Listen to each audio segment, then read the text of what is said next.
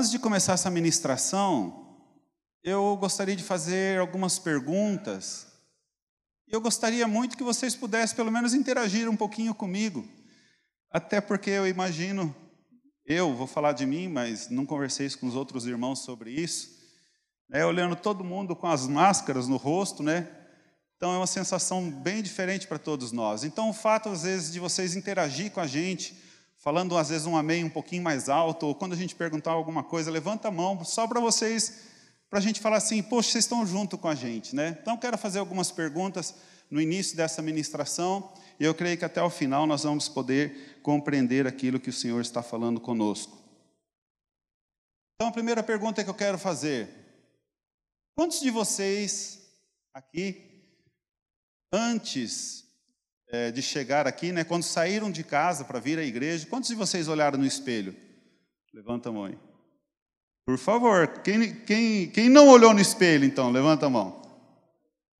Viu? Então, quem olhou no espelho? Todos nós, inclusive os homens. Por que, que nós olhamos no espelho? Hã? É, porque o espelho mostra a realidade. O espelho mostra para a gente como as outras pessoas vão nos ver. Mostra se algo de errado no nosso corpo, no nosso rosto, nas nossas vestes, né? Se quando nós olhamos no espelho, nós vemos que tem algo errado, o que, que nós fazemos? Hã? Nós vamos lá procurar corrigir, é ou não é? Rapidamente, né? Quantas vezes aqui os irmãos se colocaram na frente do espelho? Vamos dizer que isso aqui vai ser o meu espelho. Se colocou de frente do espelho e o espelho falou para você: Hum, não combina. Aconteceu isso já ou não? O espelho fala ou não fala? Mesmo não tendo voz, ele fala, não fala? É, disseram aqui que às vezes o espelho é mentiroso. Quem de nós aqui sairíamos de casa, né? Você olhou no espelho, a roupa manchada. Mesmo assim, quem sairia de casa com a roupa manchada? Ninguém, né? Acho que todos nós, de uma certa forma, sairíamos ali rapidamente para trocar aquela roupa. Então, irmãos, olhar para o espelho faz parte do nosso dia a dia, seja para conferir se aquela roupa né, vestiu bem, se as cores combinaram, se o penteado né, permanece intacto, perfeito. E às vezes, quando ainda nós não nos sentimos satisfeitos, nós perguntamos ainda uma segunda opinião. Verdade ou não é? Eu, me, eu lá em casa, esses dias, a minha esposa perguntou assim: Eu estou bem? Ah, tá. Ela foi nas meninas. Ah, mãe, eu trocaria essa blusa. Ela foi lá e trocou. Não sei porque que pediu, então, a minha opinião, né? Então, quando ela vem perguntar uma coisa, pergunta para as meninas. Então, quando as pessoas às vezes olham para o espelho, como ouvi falar ali, que às vezes o espelho é mentiroso, a gente procura ainda uma segunda opinião. Quem aqui tem filhas? Levanta a mão bem alto. Quem tem filhas?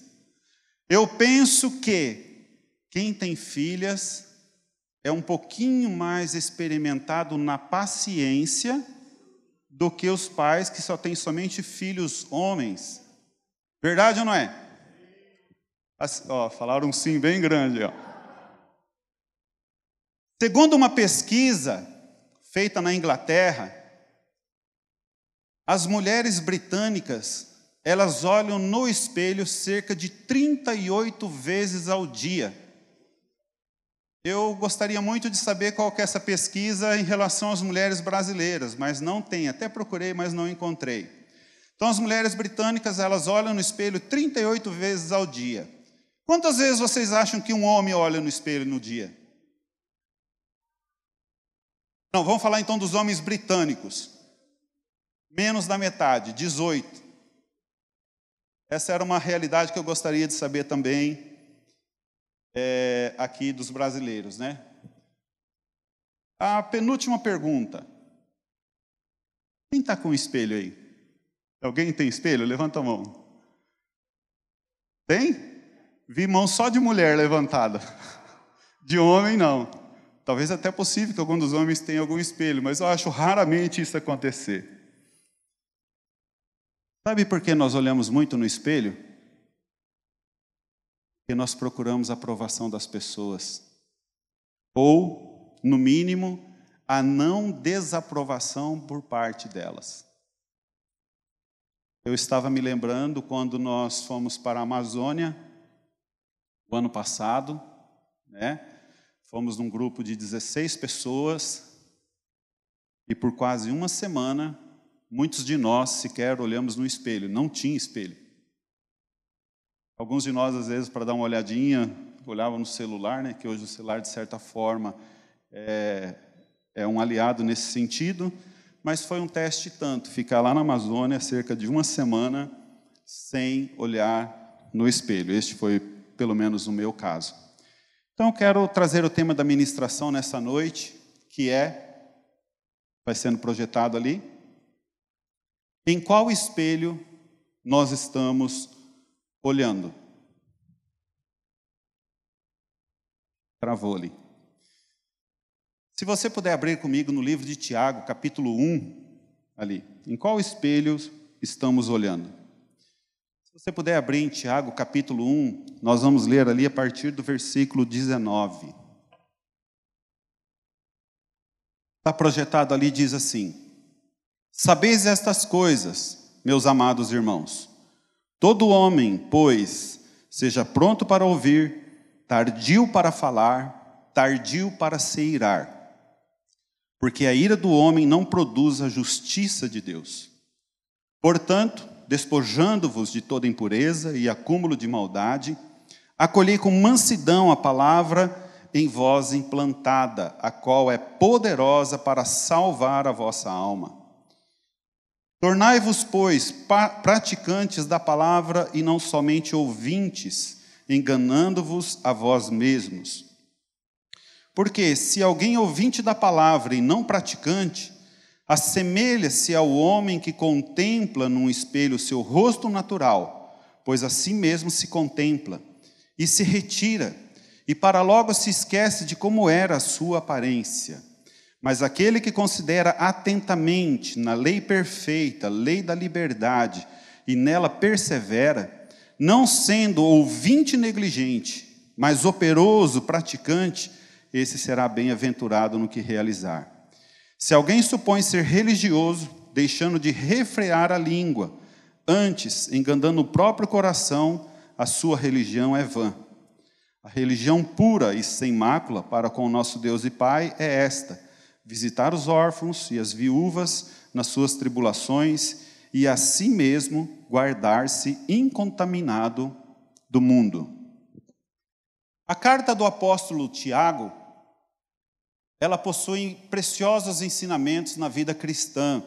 Essa carta, quando ela foi escrita, ela foi dirigida ou endereçada aos judeus que eram convertidos e eles estavam espalhados por todo o Império Romano, talvez por causa da perseguição que a igreja primitiva sofreu. Segundo historiadores, Tiago, ele morreu de 62 da era cristã. A carta de Tiago, ela se assemelha muito. Os desafios que os irmãos estavam encontrando era colocar em praticidade para os nossos dias. Cinco capítulos tem o livro de Tiago, 108 versículos, sendo que desses 108 versículos, exatamente a metade deles, 54 versículos, ele é constituído de ordens e mandamentos. Então, nesses versos que nós acabamos de ler, nós somos estimulados a ter maturidade na vida cristã. Ele nos faz uma exortação ali no versículo 22 de não sermos somente ouvintes, mas praticantes da palavra. Eu quero me ater um pouco aqui no versículo 19 e no versículo 21, aonde nós vemos ali sete conselhos práticos, né, como se fossem prontos em ouvir, tardios em falar, tardios em irar, despojar é, de toda impureza, despojar do acúmulo de maldades, receber com mansidão a palavra de Deus e ser praticantes da palavra. Então, nesses versos que nós acabamos de ler, nós vemos que um dos problemas enfrentados pelo, por aquelas pessoas que viviam ali naquela época, e é notório, comum, que esse mesmo problema persiste nos dias de hoje, é a comunicação. Queridos, a comunicação é a chave que abre portas para um relacionamento, tanto saudável como destrutivo. Dependendo da maneira como nós nos comunicamos, nós podemos trazer vida ou causar dano nos nossos relacionamentos. Então eu quero gastar um pouquinho nesses sete pontos. E o primeiro dele é: seja pronto para ouvir. Hoje muitos de nós temos dificuldades em ouvir. Segundo o pastor Hernandes Dias Lopes, ele diz que nós estamos perdendo o interesse em ouvir. E o resultado disso é uma família em desarmonia nós precisamos dedicar os nossos ouvidos à nossa família, passar mais tempos juntos, entender quais são os lemas e os dilemas de cada um deles. O diálogo precisa ser restabelecido entre pais e filhos, entre marido e esposa. Nós estamos, de certa forma, valorizando hoje as coisas mais do que pessoas. Eu me recordo quando pequeno, talvez porque não tinha tanta tecnologia, não tinha às vezes tanta coisa para fazer, mas eu me recordo sentado às vezes à beira de uma mesa, ou até mesmo ali na sala, e eu ouvia histórias dos meus avós, eu ouvia histórias dos meus pais, passava ali horas, né, entendendo como funcionava na época deles, né?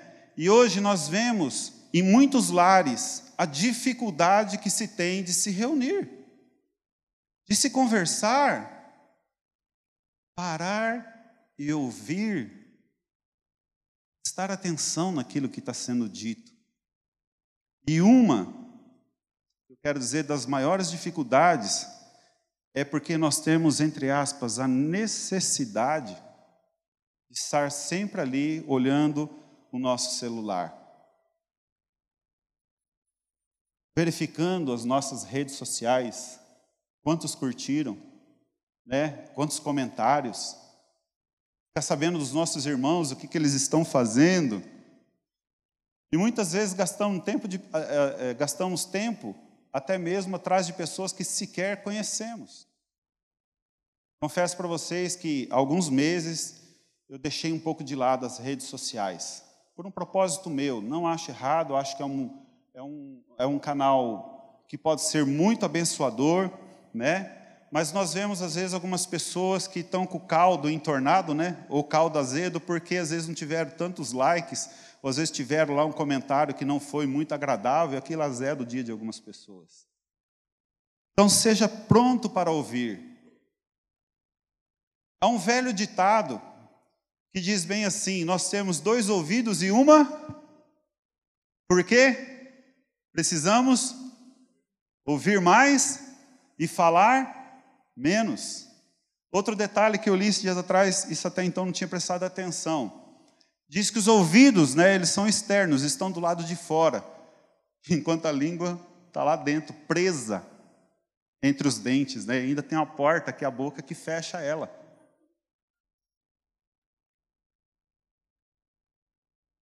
A maneira mais eficaz de nós fazermos boas amizades, bons amigos, é emprestar os nossos ouvidos. Se nós tivéssemos a mesma disposição em ouvir do que a mesma disposição que nós temos em falar, com certeza nós teríamos encontros mais abençoadores. Então, prontos para ouvir?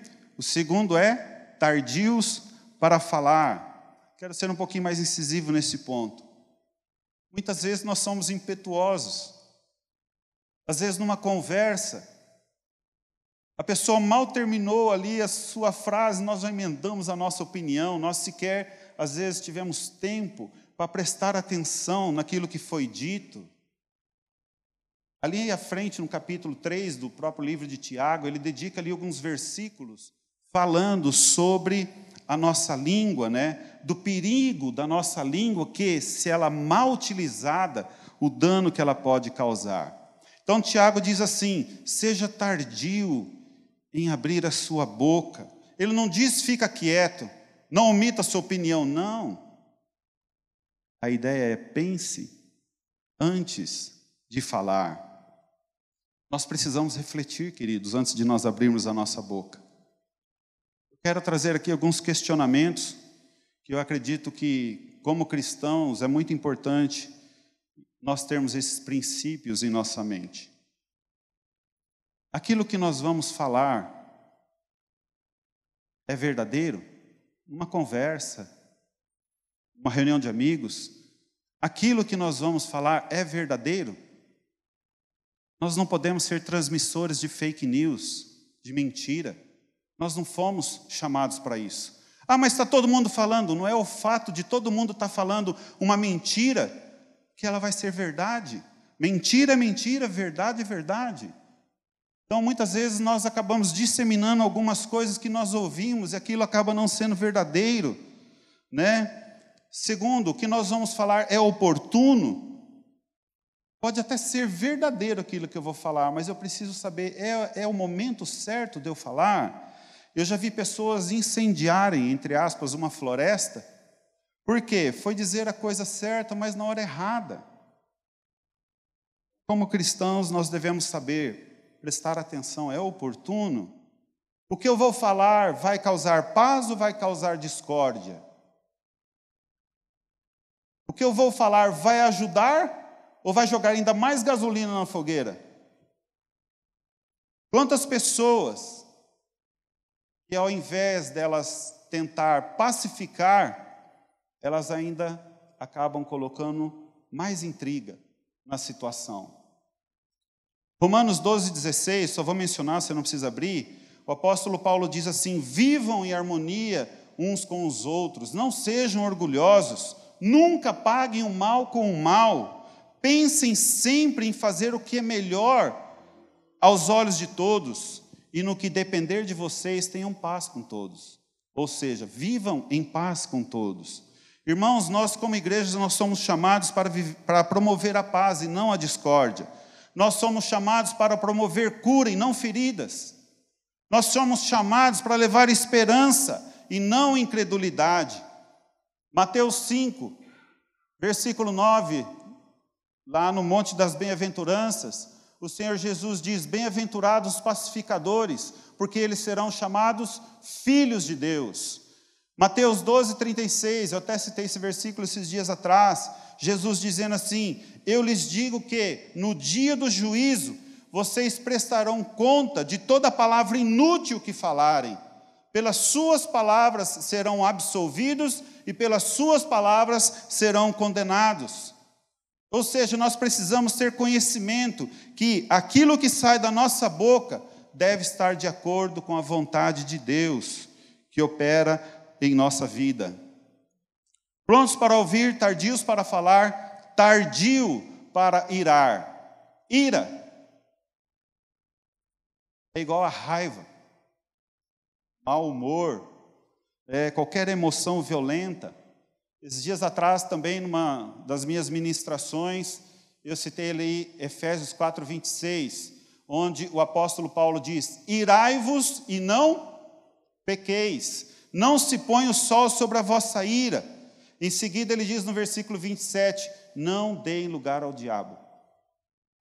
Ou seja, uma ira não controlada, ela é uma oportunidade para o inimigo agir. E pela palavra de Deus, irmãos, nós sabemos que nós devemos ter uma vida controlada, uma vida dirigida pelo Espírito Santo. Amém? Gálatas capítulo 5, versículo 20, você também não precisa abrir lá, mas lá cita que a ira é uma das obras da nossa carne.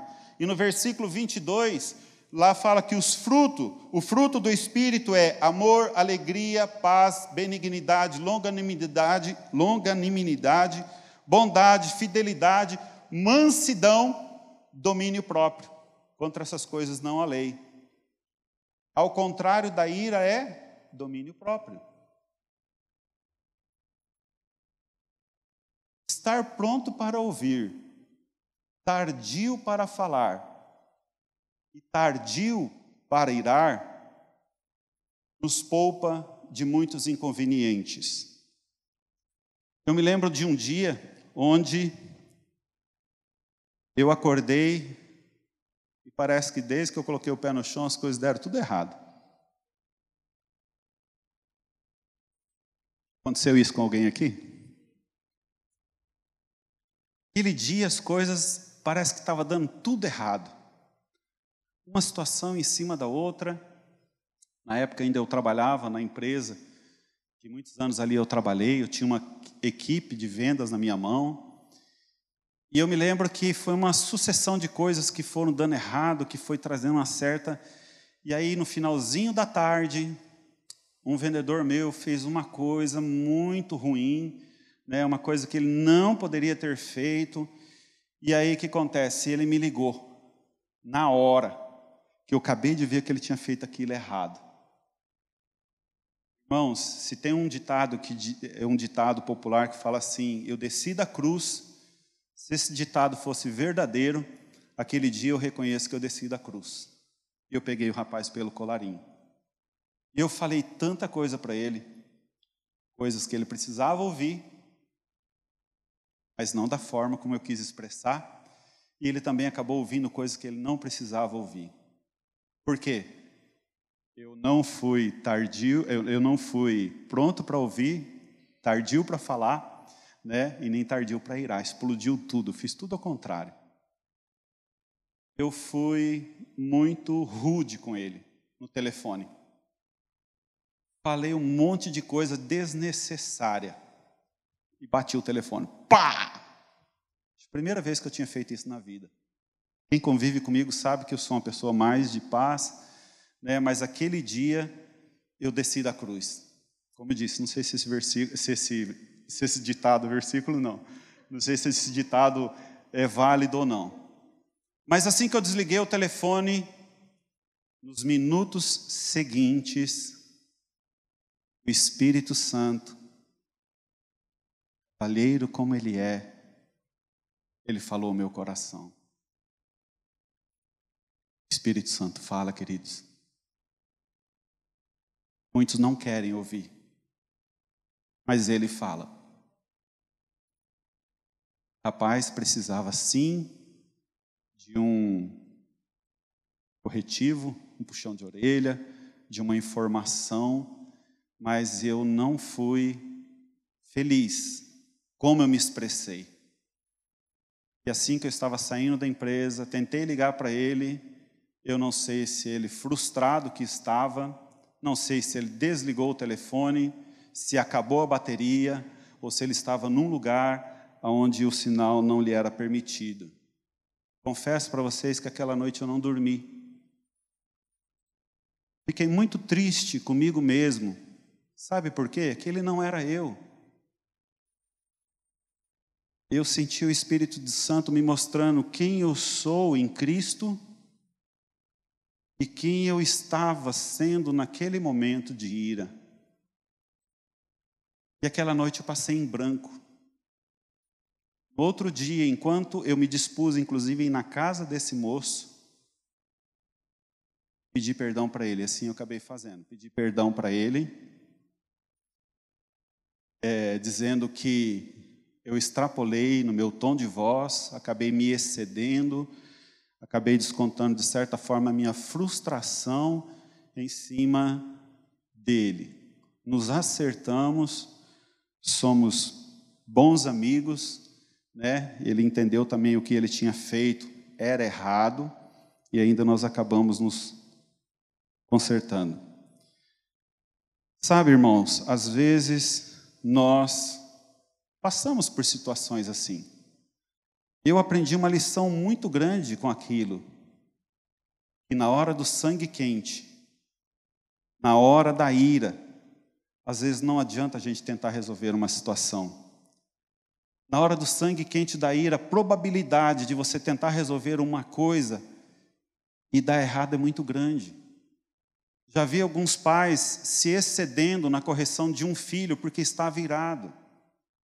E aqui vai um conselho para quem tem filhos pequenos: na hora da ira não é horário para você corrigir, não é horário para você trazer seu filho para perto. Espera a temperatura baixar. É interessante que algum tempo depois, um outro vendedor fez uma coisa que também tirou da casinha. Mas o que, que eu fiz? Eu olhei para trás. Puxa, eu errei lá atrás. E eu não vou errar hoje. Como a coisa já estava feita, não, a única coisa que eu poderia fazer naquela hora é levantar o telefone e esbravejar com o rapaz, não vou fazer. Deixei para o outro dia. Ele ficou bem acertado dentro de mim. No outro dia, aquilo que parecia ser uma montanha, existia apenas um morrinho de terra, aonde eu pude trazer esse rapaz para perto e dizer para ele: Você errou nisso daqui, nós não compactuamos com isso, então quero deixar você bem ciente do teu erro e que isso aqui poderia lhe custar, inclusive, o seu emprego. Então nós estamos te dando uma nova chance e nós pedimos que você não faça mais isso. Sabe, queridos, nós aprendemos as lições. Aprendemos ou não? Aprendemos algumas lições, às vezes passando por elas mesmos, né? Então, às vezes, nós vemos que é preciso acalmar os ânimos, baixar a temperatura, né? agir com serenidade. Em alguns casos, nós precisamos é, orar, buscar uma direção de Deus quando nós estamos em uma situação onde os nervos estão à flor da pele. A ira tem dois perigos, e a primeira delas é a explosão.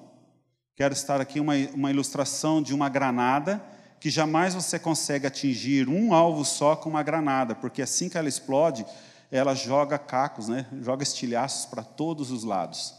E assim, às vezes, é uma pessoa que, quando ela explode, ela acaba atingindo algumas pessoas que não tem nada a ver com a história. Assim como o perigo é a explosão, existe outro perigo que é a implosão, né? pois dentro da pessoa aquilo ali fica fervendo, podendo levar a pessoa a mágoa, a ódio, a raiz de amargura, né? E dependendo do tempo que a pessoa fica armazenado aquilo ali dentro, vai afetar a sua saúde não somente emocional, como também física. Por isso que o texto de Efésios diz: irai-vos, então quer dizer sim que podemos até nos irar, mas em seguida diz: e não pequeis. E até o apóstolo Paulo diz assim: olha, vocês têm um período para cuidar dessa ira, até que o sol se ponha. No outro dia, nós não podemos carregar mais aquilo. E a nova versão transformadora, no verso 27 do capítulo 4 de Efésios, ela diz bem assim: porque é, a ira cria oportunidades para o diabo agir. Então, nesse texto que nós estamos lendo, ali no versículo 20, lá diz assim: que a ira do homem, ela não produz a justiça de Deus. Ponto número 4: despojar de toda a impureza. Portanto, despojando-vos de toda a impureza. Essa palavra impureza, no original, ela está relacionado à imoralidade, à sujeira, à depravação, e nós precisamos nos livrar disso tudo, irmãos, se nós queremos experimentar algo mais em Deus. O próximo ponto, o quinto, fala despojar do acúmulo de maldades. Esta palavra acúmulo, no original, é periceia. E essa palavra periceia, ela fala de abundância. Então nós devemos nos despojar de toda abundância de maldades. Mas ao mesmo tempo que essa palavra periceia fala de abundância, ela também fala de resíduos que fica na vida de um cristão, de alguém que se converteu lá e ficou resíduos da sua vida anterior à conversão. Ou seja, queridos, nós precisamos nos livrar disso tudo. Não podemos carregar isso dentro de nós. Precisamos deixar bem claros, bem claro, que Tiago, ele viveu numa época que não é muito diferente da nossa. A época dele também era uma época caracteriza, caracterizada por uma impureza moral. E ele nos mostra que, ao nos livrar disso tudo, nós não podemos continuar contaminados com essas coisas. A Bíblia diz que nós não devemos amar este mundo. Estamos sim fisicamente nesse mundo, mas espiritualmente não. Nós pertencemos a um plano, a um plano superior. A Bíblia nos mostra que nós devemos ajuntar tesouros nos céus, porque lá nos céus a traça e a ferrugem não consomem, lá nos céus os ladrões não arrombam e roubam. Nós estamos neste mundo, irmãos, não para sermos contaminados por ele, mas para nós sermos instrumentos de Deus, sermos instrumentos, inclusive, para mudar vidas de pessoas. O próprio Senhor Jesus disse que nesse mundo nós deveríamos ser sal ser luz, e a palavra também de Deus nos diz que nós devemos ser o bom perfume de Cristo. Parece que não, mas as pessoas nos olham, as pessoas nos observam. Próximo conselho prático, que é o número 6, ensinado por Tiago, irmão do Senhor Jesus, é receber com mansidão a palavra de Deus, acolher com mansidão, com humildade a palavra em vós implantada, o qual é poderosa para salvar a vossa alma. A palavra de Deus implantada em nós, como diz o versículo, ela tem esse poder de salvar a nossa alma. E o sétimo é ser praticante da palavra. Versículo 22 diz: Tornai-vos, pois, praticantes da palavra e não somente ouvintes, enganando-vos a vós mesmos. Irmãos, nós somos chamados para ser praticantes da palavra de Deus. E para nós sermos praticantes da palavra de Deus, nós precisamos conhecê-la, nós precisamos observá-la, nós precisamos colocar ali a nossa obediência. Algumas pessoas veem a Bíblia somente como um livro histórico, e de, e de certa forma é assim. Um livro de história que tem um começo, um meio e vai ter um final, diferente daqueles que são somente ouvintes. Versículo 23, eu vou ler aqui agora na NVT, vai estar sendo projetado aqui também. Diz assim: Pois se ouvirem a palavra e não a praticarem, serão como alguém que olha no espelho, vê a si mesmo, mas assim que se afasta, esquece como era a sua aparência. Irmãos, a palavra de Deus não nos foi dada somente para nós termos conhecimento ou para aumentar o nosso conhecimento. A palavra de Deus foi nos dada para transformar a nossa vida. A palavra de Deus foi nos dada para não somente transformar a nossa vida, mas também para nós sermos agentes de transformação na vida das outras pessoas. Então, nós vemos aqui que a pessoa que é somente ouvinte e não praticante, é semelhante a uma pessoa que vai à frente de um espelho. Assim como todos nós aqui temos um espelho lá na nossa casa. E você vai lá naquele frente do espelho da sua casa, você quando vê uma coisa indesejada, você retira rapidamente aquela coisa indesejada. Eu, ao preparar essa palavra, me veio algo que eu não sei de onde, acho que foi o Espírito Santo que me mostrou desse detalhe. Eu me recordo que eu estava, acredito eu, próximo ali à Praça do Redondo, caminhando e comecei a sentir um cheiro estranho. Nossa, mas que cheiro ruim. E algum tempo depois, nossa, aquele cheiro parecia que persistia, né?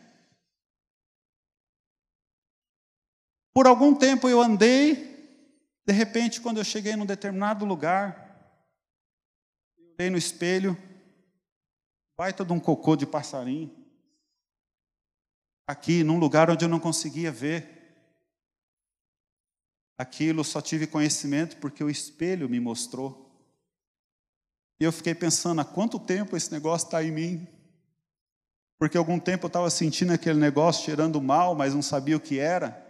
Estava até durinho, né? foi fácil de remover. Tinha até endurecido ele. Mas precisei de um espelho para poder remover aquilo ali. As pessoas precisam de espelho. As pessoas gostam de espelho. Nem que seja para arrumar aquele fiozinho de cabelo, né? Está fora do lugar, ou até mesmo para fazer uma pergunta para os maridos ou para os namorados, né? Não sei se as suas digníssimas são assim, mas todas as vezes que elas passam por um espelho, as mulheres, inclusive, carregam um espelho na bolsa para vir e mexe. Verdade ou não é? As mulheres fazem muito disso, né? E nós fazemos isso porque nós sempre estamos preocupados com a nossa aparência. Sempre estamos preocupados com aquilo que é visível. O que as pessoas vão pensar ou falar de nós, né? Caso tenha algo errado,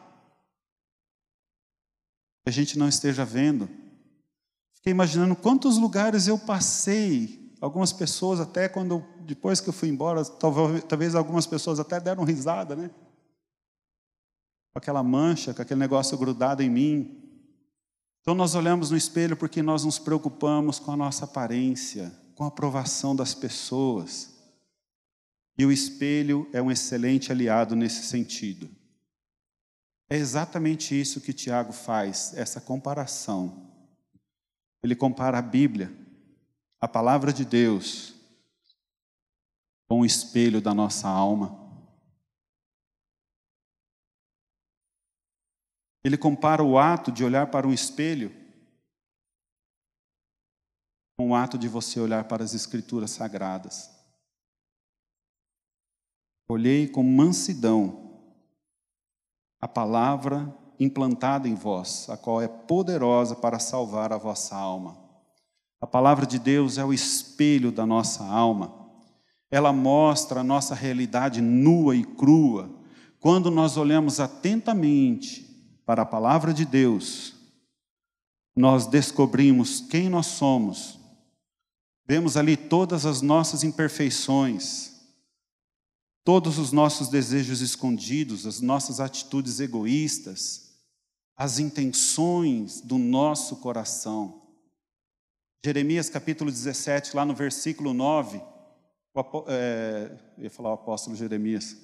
O profeta Jeremias diz: Enganoso é o coração do homem mais do que todas as coisas. Lá ele fala que o coração do homem é perverso, é mau. E no versículo 10, o Senhor diz assim: Eu sou o Senhor que sondo os corações. Eu sou o Senhor que examino o coração do homem e provo os seus pensamentos e dou a cada pessoa a devida recompensa de acordo com as suas ações. Então, nós vemos nesse texto de Jeremias, irmãos, que o nosso coração é enganoso. Nós não devemos confiar no nosso coração, porque Deus sonda os nossos corações. A Bíblia é o espelho perfeito, sem distorções, sem falhas, digno de total confiança. A palavra de Deus torna bem claro para nós as nossas manchas.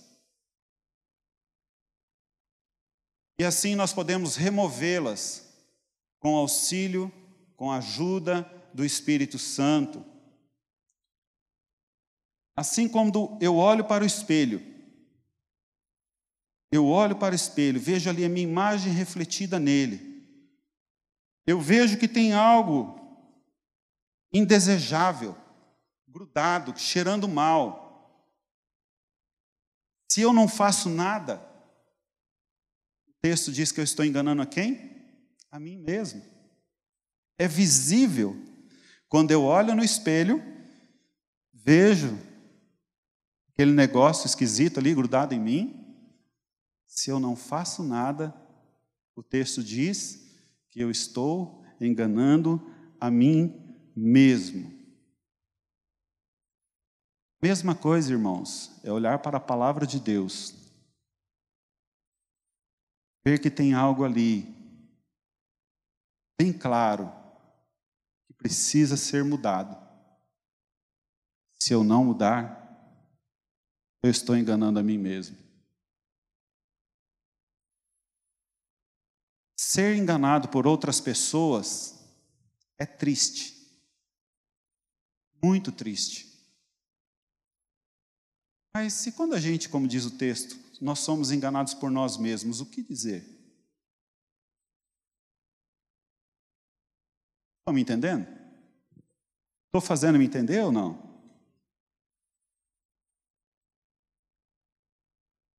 Quem é somente ouvinte, engana-se a si mesmo. Porque o praticante, o próprio nome praticante já demonstra, já denota de falar de prática, alguém que toma atitude. Quem não toma atitude continua do mesmo jeito, inclusive com o mau cheiro.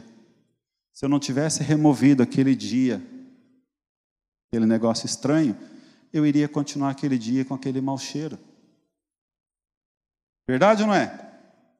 Irmãos, nós seremos indesculpáveis diante de Deus e da Sua palavra. Então eu fiz uma pergunta no início dessa mensagem. Por que nós olhamos no espelho? Primeiro é para ver se tem algo errado. E se tiver, nós vamos correr lá arrumar. Segundo, porque nós, de certa forma, procuramos a aprovação das pessoas. É certo que nós olhamos para o espelho várias vezes ao dia. Talvez alguns de nós passamos dias sem olhar para esse espelho, que é a palavra de Deus. Queria que os músicos viessem.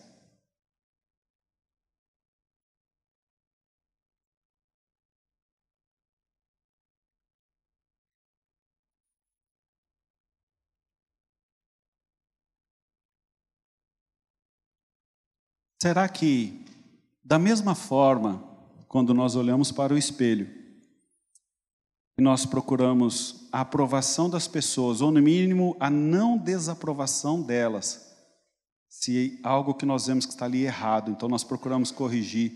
Será que essa mesma preocupação nós temos quando nós olhamos a esse espelho, a palavra de Deus? Será que existe dentro de nós a mesma preocupação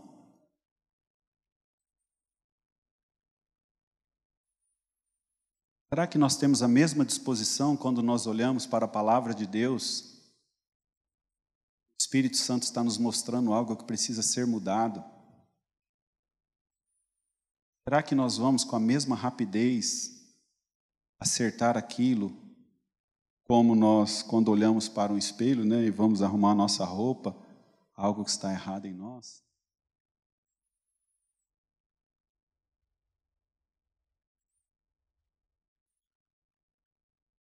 Quantos querem mais de Deus?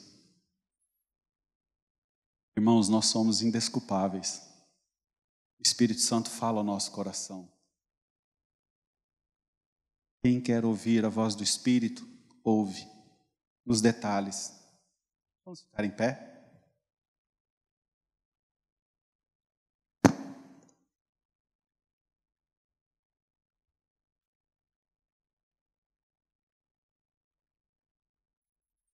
Gostaria que fizéssemos uma reflexão da nossa vida, como nós estamos. Eu creio que este ano 2020, alguns podem dizer assim, glória a Deus, está acabando logo, né? Eu creio que para frente há muito mais, muito mais. Nós cantamos uma canção aqui dada a Deus pelo Juninho, né? Um cântico que há muito tempo nós não cantamos. Vamos cantar ele, Juninho, um cântico muito jóia. Esse cântico diz que para frente há muito mais. Quantos creem que para frente há muito mais? Nós cremos nisso, irmãos. Só que nós não podemos carregar algumas coisas, né? Que nós olhamos para o espelho, vemos que aquilo está nos incomodando, aquilo não está cheirando bem. Então, para o Senhor, irmãos, para que a gente possa crescer, nós precisamos nos livrar de algumas coisas. Eu creio que o Espírito Santo fala ao nosso coração. Eu creio que o Espírito Santo, ele realmente sonda o nosso coração, mostra a nós, a todos nós, algumas coisas que nós precisamos nos livrar, algumas coisas que nós precisamos tirar da nossa vida. Feche seus olhos. Nós vamos cantar um cântico. Nesse momento o Espírito Santo esteja falando ao nosso coração.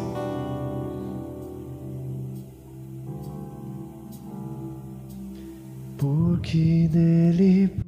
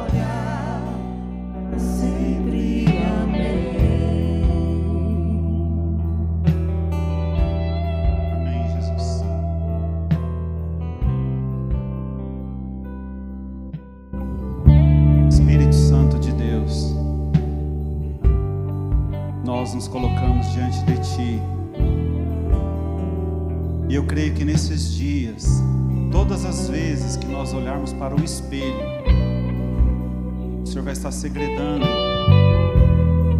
alguma coisa ao nosso coração. Nós queremos ser parecidos com Jesus. Por isso, Espírito Santo, nós precisamos de Ti. Nós precisamos de um direcionamento. Nós precisamos da ação do Teu do Senhor sobre a nossa vida.